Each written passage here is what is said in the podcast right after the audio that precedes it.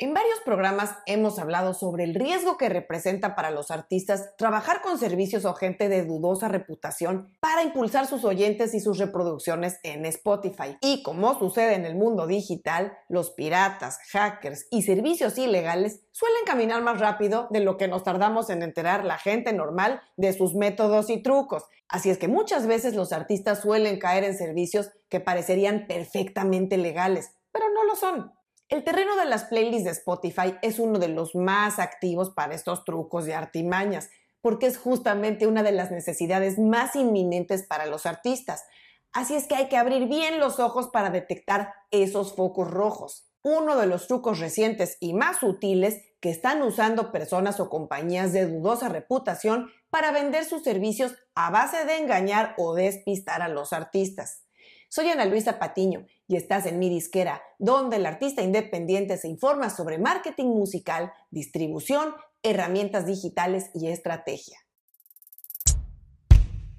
Todos sabemos lo difícil que suele ser entrar a playlists editoriales de Spotify.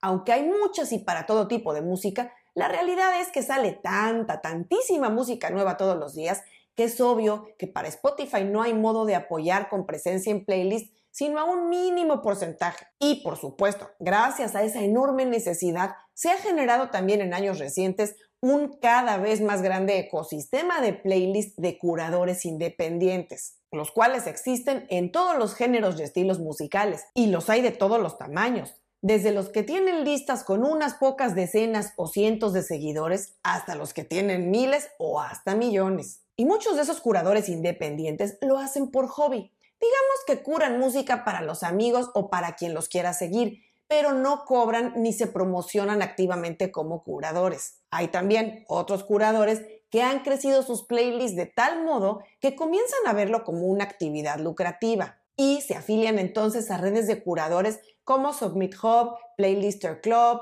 Daily Playlist y demás, y empiezan a tener cierto ingreso a partir de recibir y evaluar música y hasta dar retroalimentación de las canciones que reciben. Y claro, podrían también agregarlas a sus playlists si las canciones recibidas encajan bien con el contenido de sus listas.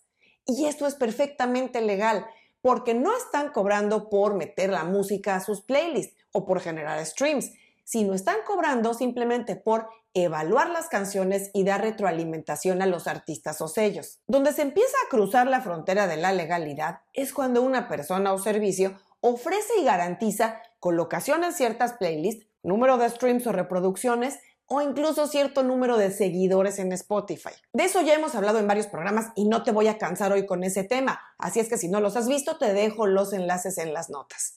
Porque es una realidad que los artistas están cada vez más educados en relación a estos riesgos y se la piensan dos veces o hasta más antes de entrar a Internet a buscar servicios que impulsen su presencia en Spotify. Pero hay una forma relativamente nueva de estafa o de despiste que está agarrando en curva a muchos artistas y se trata del envío de correos o incluso de mensajes directos vía Instagram donde les comunican de una forma que pareciera ser oficial de parte de Spotify que su canción ha sido aprobada para tal o cual playlist y que para avanzar necesitan hacer el pago correspondiente. Los artistas que están más informados, aquí es donde dan marcha atrás, porque hemos repetido mucho que Spotify nunca te va a cobrar por colocar tu música en playlist. Recuerda que uno de los trucos más usados por los hackers o piratas, no solo en servicios de promoción musical, sino en todos los ámbitos del medio digital, es el phishing o la suplantación de identidad.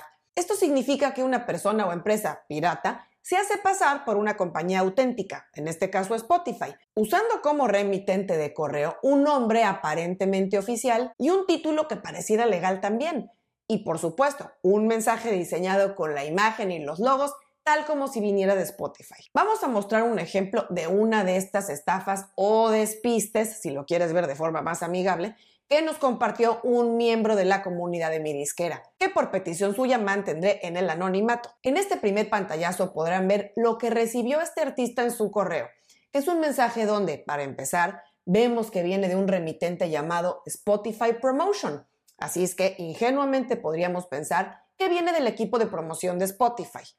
Eso es suficiente para despertar la curiosidad de muchos artistas, y por supuesto van a abrir el correo. Luego, como título del correo, ponen Spotify Playlist Approved, que significa playlist de Spotify aprobada. Con lo cual el artista pues empieza a entusiasmarse. Y luego abajo viene el texto del correo, que aunque viene en inglés, los que no comprendan a detalle fácilmente pueden traducir vía Google o con algún servicio de traducción. Y vemos que el texto comienza dirigiéndose al artista con su nombre y una mujer presentándose.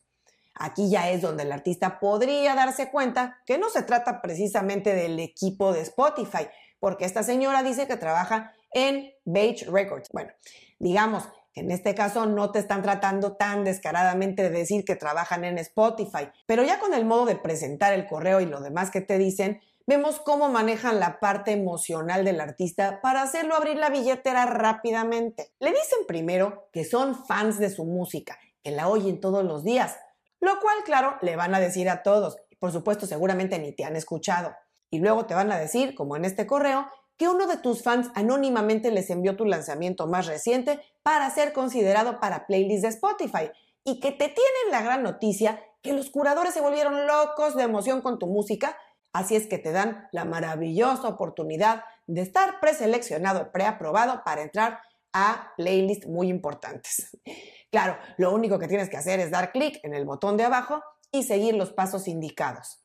Al dar clic, el artista se va a topar con las listas que te están ofreciendo que en este caso tienen Urban Vibes, que tiene más de 30 mil seguidores que supuestamente te podrían dar entre 2.000 y 3.000 reproducciones. Y más abajo vienen más playlists. Así es que el artista, aunque a estas alturas ya sospecha bastante o está seguro que no son playlists oficiales de Spotify, ni este correo pertenece al equipo editorial de esta plataforma, va a ser altamente probable que caiga en el juego y abra la billetera lo cual podría costarle, según la compañía de la que se trate y las listas que te ofrezcan, de 20 o 30 dólares en adelante. Por supuesto, la tentación es mayúscula y muchos artistas deciden tomar el riesgo de apuntarse en una de estas promociones. Total, no es tanto dinero y el riesgo es relativamente manejable.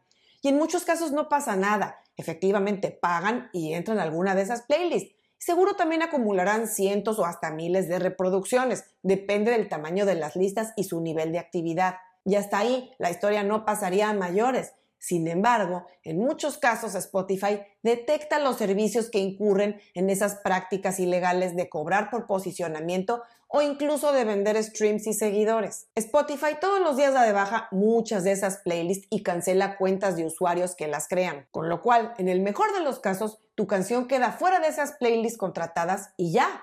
Pero en un caso extremo, Spotify también podría restarte el número de reproducciones que ellos consideren que fueron de tráfico ilegal. Esto nadie me lo platicó. Le ha pasado a un par de artistas con los que he trabajado en los últimos dos años y yo lo vi con mis propios ojos en su Spotify for Artists como de un día para otro, pues no solo desaparecieron esas playlists que tenían contratadas, sino también les dedujeron una buena cantidad de streams. Así es que recuerda, Spotify sí manda correos con frecuencia, pero la forma de identificar los que sí son legales de los que no es que el destinatario siempre debe determinar en el correo con arroba spotify.com.